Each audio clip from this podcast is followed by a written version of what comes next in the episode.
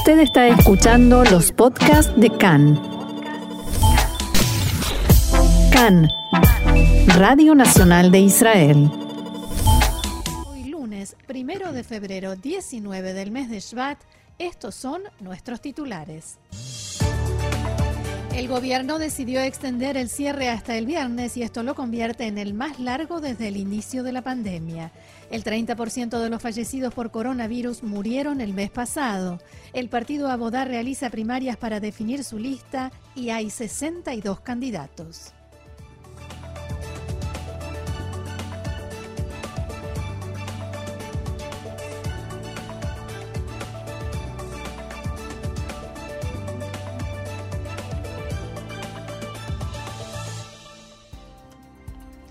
Comenzamos entonces una vez más con los datos de coronavirus. Muchas gracias Roxana. El Ministerio de Salud informa en su sitio oficial de Internet que hasta su última actualización de las 10 de la mañana de hoy, en el día de ayer, se ha registrado un total de 5.140 nuevos casos de infectados con coronavirus.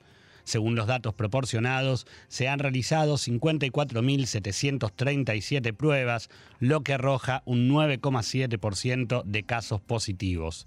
Actualmente, Israel tiene 69.274 pacientes con el virus activo, de los cuales 1.149 se encuentran en estado grave y 321 requieren la asistencia de un respirador. Desde el inicio de la pandemia ya se han registrado 647.237 casos de coronavirus, de los cuales 4.808 han fallecido a causa de la enfermedad.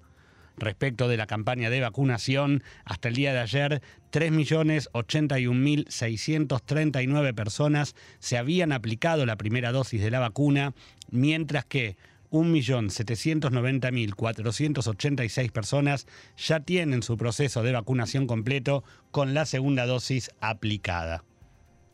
Finalmente, y tras varias horas de reunión, el gobierno aprobó anoche que el cierre que regía en Israel hasta la medianoche continúe hasta el próximo viernes a las 7 de la mañana. De todos modos, el miércoles se llevará a cabo otra reunión de gabinete para discutir, sin duda, para discutir si es necesario extender una vez más este cierre a partir del fin de semana. Durante el debate que se llevó a cabo ayer, uno de los puntos que generó mayor disputa entre el primer ministro Netanyahu y el ministro de Defensa Benny Gantz tuvo que ver con la fecha exacta de finalización de cierre, mientras que Netanyahu quería prolongarlo hasta el domingo Gantz insistía con que solo fuese hasta el jueves. Entonces, Ariederi, el ministro del Interior, propuso extenderlo hasta el viernes y realizar la nueva reunión a mitad de semana, oferta que fue votada a último momento por los ministros del gobierno.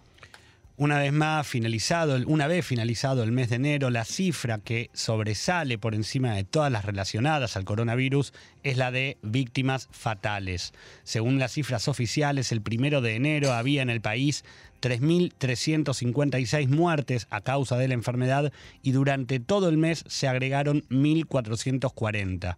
De esta manera, si se tiene en cuenta que desde el inicio de la pandemia Israel registra, como decíamos recién, 4.808 casos, el dato es que el 30% de ese total, el 30% ocurrió en solo un mes. Al respecto, en el día de ayer, el viceministro de Salud, Joab Kish, declaró que si bien la cifra es alta, el, el cierre ayudó a evitar por lo menos otras 2.000 muertes. Además, Kish recalcó que si bien el comienzo de la campaña de vacunación se esperaba una baja en la cantidad de contagios, no puede dejar de recordarse que la aparición de las diferentes mutaciones, especialmente la británica, descolocaron cualquier pronóstico, causando el gran número de tanto de nuevos enfermos como de fallecidos. Y respecto, Gaby, de estas declaraciones del viceministro de Salud, Yoav Kish, que mencionabas, que dijo que el cierre actual evitó la muerte de 2.000 personas, el ministro de Finanzas, Israel Katz, manifestó que no cree que el número sea real. Además, apoyó la pronta apertura de los comercios y pidió que se abran de inmediato una vez finalizado el cierre, dado que estos lugares, según dijo, no son una fuente de contagio, sino de sustento. Y agregó que aún con los comercios cerrados, el nivel de contagios aumenta. Por otra parte, Katz declaró que todos los fondos solicitados por el Ministerio de Salud, también los que no estaban presupuestados, le fueron correctamente transferidos. Los dichos de Katz provocaron una airada reacción en el Ministerio de Salud. Su titular, Julie Edelstein, dijo que, el, que el Ministerio de Hacienda transformó a la cartera de salud en un ministerio en la indigencia y la pobreza y que incluso en días de pandemia él debe luchar por cada shekel. Cabe señalar que horas después de este cruce, el gobierno votó la extensión del cierre. En la noche de ayer, fuentes del Ministerio de Salud informaron que para el regreso de los niños a las aulas de manera presencial exigirán un esquema más seguro que los que se implementaron en las salidas de los cierres anteriores. De esta manera, el plan en el que ya trabajan en conjunto los equipos de los Ministerios de Salud y de Educación prevé que se estudie en pequeñas cápsulas de no más de 10 o 12 alumnos y que se dicten clases al aire libre. Además, se contempla el uso de edificios públicos y municipales y de varios centros comunitarios para que los colegios no se vean colapsados del lugar físico debido a la gran cantidad de grupos que habrá en cada institución educativa desde la cartera que encabeza Julie Edelstein, indicaron que pretenden tomar estas medidas porque si hay una infección generalizada en el sistema educativo, por más que éste se vuelva a abrir, no será posible tenerlo activo por mucho tiempo. Asimismo, el titular de Educación, Joab Gallant, eh, declaró hoy a Cannes que lamentablemente vemos que los contagios han subido dentro del sistema educativo y vemos también que no hay diferencia entre los casi 20.000 contagios dentro del sistema educativo, por supuesto, antes del cierre y los 28.000 que ocurrieron durante este periodo. Y otro ángulo de esta misma información, Israel entregó hoy a la autoridad palestina las primeras 2.000 dosis de la vacuna contra el coronavirus de la compañía farmacéutica Moderna. Este envío forma parte del compromiso del gobierno israelí de transferir 5.000 dosis, una decisión que se tomó bajo la recomendación del ministro de Defensa y del coordinador de las actividades del gobierno en los territorios. Estas primeras dosis se aplicarán a personal sanitario en la autoridad palestina. En Ramallah anunciaron que la campaña de vacunación comenzará a mitad de mes. Así lo dijo el primer ministro de la autoridad palestina, Muhammad Shtaye, en una reunión de gabinete. Según Shtaye, la autoridad palestina está a punto de recibir un envío de 50.000 dosis de la vacuna de distintas fuentes, especialmente de la ONG internacional COVAX. Shtaye no dio más detalles al respecto, pero se pudo saber que recibirán más dosis tanto de Rusia como de Israel. Muhammad Shtaye manifestó también que las vacunas que la autoridad palestina adquirió con su presupuesto comenzarán a llegar a Ramallah a fin de mes o principios del mes próximo. Cambiamos de tema nuevamente, Roxana, nos metemos en la política. El intendente de Sderot desde hace siete años, Alon Davidi, anunció anoche que se une a Yamina.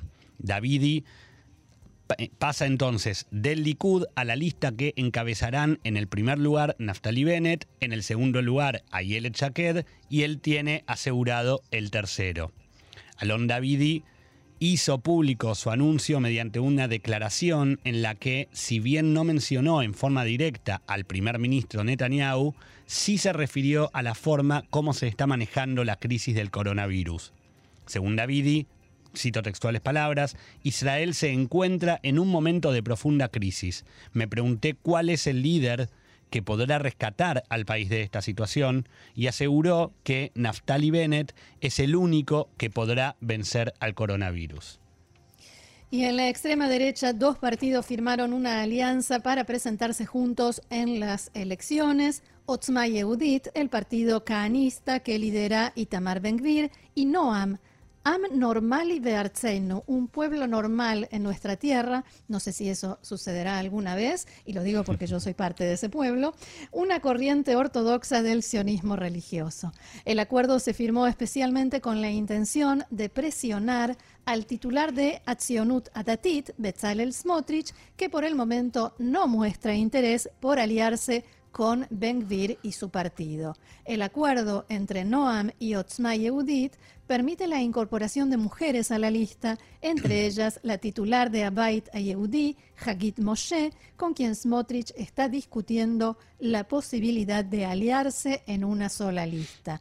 Pero no solo desde allí vienen las presiones a Bezalel Smotrich, también se llevan a cabo contactos que incluyen intensas presiones entre Smotrich y el Likud, que les ofrece, le ofrece reservarle el número 28 en su lista, solo a condición de que se alíe a Ben Gvir. Y en las últimas horas también se pudo saber que no solo le ofrecen un lugar en la lista, en el Likud le proponen a Smotrich promover proyectos de construcción más allá de la línea verde en Jerusalén, cuyo crédito él puede atribuirse a cambio de que haga esta alianza con Otzma Yehudit.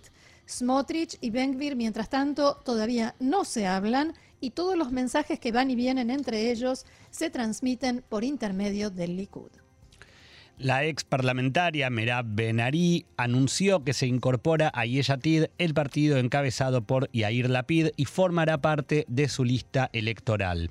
Benari fue legisladora por el partido Kulanu, entonces liderado por Moshe Kajlón. Al comunicar su decisión, Merab Benari dijo que confía en Yair Lapid y sabe que él puede conducir al país a otro lugar, a una situación mucho mejor. A propósito de Yeshatid, este mediodía Moshe Alon del partido Telem anunció que no presentará su candidatura en estas elecciones. Desde que se separó de Yeshatid, Telem no logró acercarse al umbral electoral en las encuestas de intención de voto. Vamos ahora al partido Abodá, porque una semana después del triunfo de Merab Mijaeli en las primarias del partido Abodá, se están llevando a cabo hoy las elecciones internas para conformar la lista que presentará en estas elecciones. Los comicios comenzaron a las 11 de la mañana y finalizarán a las 7 de la tarde de hoy. La votación se realiza tanto en forma virtual como en nueve centros de votación dispuestos en distintos lugares del país. En la última semana, atención a este dato, se unieron miles de nuevos afiliados a Abodá y hoy 45.093 personas tienen derecho a voto. Hay 62 candidatos y cada votante puede elegir entre 5 a 7. La titular de Abodá, Merab Mijaeli, dijo anoche, tenemos una impresionante galería de candidatos y candidatas que serán elegidos por los maravillosos afiliados y afiliadas, porque Mijaeli, hay que decir, habla así, cada término lo dice en femenino y en masculino, tiene que ver con su ideología. Decía, los maravillosos afiliados y afiliadas del partido, y esta noche presentaremos una lista excelente. La palabra democracia se ha convertido en un cliché, pero es algo tan importante y necesario, y el partido Abodá es el único que, que la pone en práctica y tendrá legisladores y legisladoras realmente electos. Tensión en, Cajón Labán de cara a la definición de la lista de candidatos para las elecciones. El partido que, recordemos, logró 30 escaños en la Knesset anterior, está ahora en peligro de no pasar el umbral electoral. Según las últimas encuestas, Cajón Labán alcanza entre 4 a 5 escaños, lo cual ha generado una verdadera tensión en la cúpula del partido al momento de armar la lista que presentarán y definirán qué lugar ocupa cada uno de los integrantes del partido. Pero los problemas del, jefe del partido, de, Cajón Labán, perdón, Benny Gantz, no terminan ahí. También tiene que decidir quién será la primera mujer en la lista, la que esté más arriba en el orden de aparición, que en este caso es crucial cuando el partido está tan cerca del umbral electoral. Gantz tendrá que elegir entre Pnina Tamanoyata, Orit Farhash eh, Acohen y Omer Yankelevich. Además, Gantz tiene compromisos adquiridos con varios de los integrantes del partido que pertenecen al grupo fundador, como Gilly Trooper, Michael Beaton, Alon Schuster y Eitan Ginsburg. Y que hay que decir, no solo son fundadores, también permanecieron con él cuando todos los demás o tantos otros abandonaron el barco. Si hay cinco lugares reales, algunos de los más allegados a Gantz necesariamente deberán quedar afuera. Mientras tanto, continúan los contactos entre Itzik Shmuli y Benny Gantz para la incorporación de Shmuli, que recordemos se fue de Abodá, a azul y blanco. si están perdidos y no pueden seguir el ritmo de quién se pasa a dónde, tienen razón, nosotros también. Creo que ellos también, los políticos también. Podemos hacer un cuadro sinóptico, ¿no? Como para ir moviendo figuritas. El problema es que los oyentes no lo ven, así que tenemos que ir contándolo. Recordemos que Shmuli rehusó renunciar a su cargo en el gobierno encabezado por Netanyahu, como le exigió la nueva titular de Abodá, Merav Mijaeli, y decidió dejar el partido y seguir en su cargo en nombre de Cajol Labán. Fuentes de Azul y Blanco aseguraron en las últimas horas que ya se cerró un acuerdo básico con Shmuli, pero aún no se definieron los detalles, como qué lugar tendrá en la lista electoral, lo cual obviamente no es ningún pequeño detalle. El eh, secretario de Estado norteamericano Anthony Blinken acaba de decir que Irán, si viola el acuerdo nuclear, estará a semanas de hacerse con el material necesario para tener armamento nuclear. Otra noticia de último momento indica que el primer ministro Benjamin Netanyahu dialogó con su par de la India, Narendra Modi, y le agradeció por los esfuerzos de su gobierno para preservar la seguridad de los representantes diplomáticos israelíes en su, país y Netanyahu lo felicitó, eh, en realidad Modi felicitó a Netanyahu por la campaña de vacunación. Seguimos con más información, tal como habíamos reportado en nuestro programa de ayer. Israel y Kosovo comienzan a partir de hoy a transitar una etapa de relaciones bilaterales como parte de lo pactado en los acuerdos de Abraham, celebrado en septiembre pasado con la mediación de Estados Unidos. El acto, que no escapa a la situación de pandemia mundial, se lleva a cabo de manera virtual y está encabezado por los ministros de Relaciones Exteriores de ambos países, Gabi Ashkenazi por Israel y Melissa Jardinax-Tobla por Kosovo. Según el protocolo establecido, cada uno de ellos firma desde sus respectivas oficinas una copia del texto del acuerdo y luego de escanearlo lo envía de manera digital para que el otro pueda firmar también y entonces cada copia incluya ambas rúbricas. Quien también participa del acto es el enviado de Estados Unidos, Matthew Palmer. Gaby, me gustaría preguntarte qué papel juega la Unión Europea en todo esto. Bueno, es interesante porque en realidad a, primeras cuentas no debería jugarlo en tanto en cuanto esto fue un acuerdo que se celebró con la mediación de Estados Unidos. Entonces, en el acuerdo propiamente dicho, ninguno, pero la respuesta podría dirigirse tal vez hacia la ubicación física que tendrá la Embajada de Kosovo en Israel. ¿Por qué? Porque semanas antes de la firma del acuerdo en la Casa Blanca, la Unión Europea se manifestó en contra de que tanto Serbia como Kosovo tuviesen presencia diplomática en la ciudad de Jerusalén, indicando que ninguno de sus países, de, sus países miembros la tienen y que entonces países que pretenden ingresar en la Unión Europea tampoco deberían tenerla pero en los acuerdos de Abraham se estipuló, entre otras cosas, que las sedes diplomáticas de ambos países se establecerían precisamente en Jerusalén. Entonces, Serbia por el momento que tiene su sede diplomática en Tel Aviv, no la mudó y entonces existe el rumor de que sea por pedido o por presión de la Unión Europea.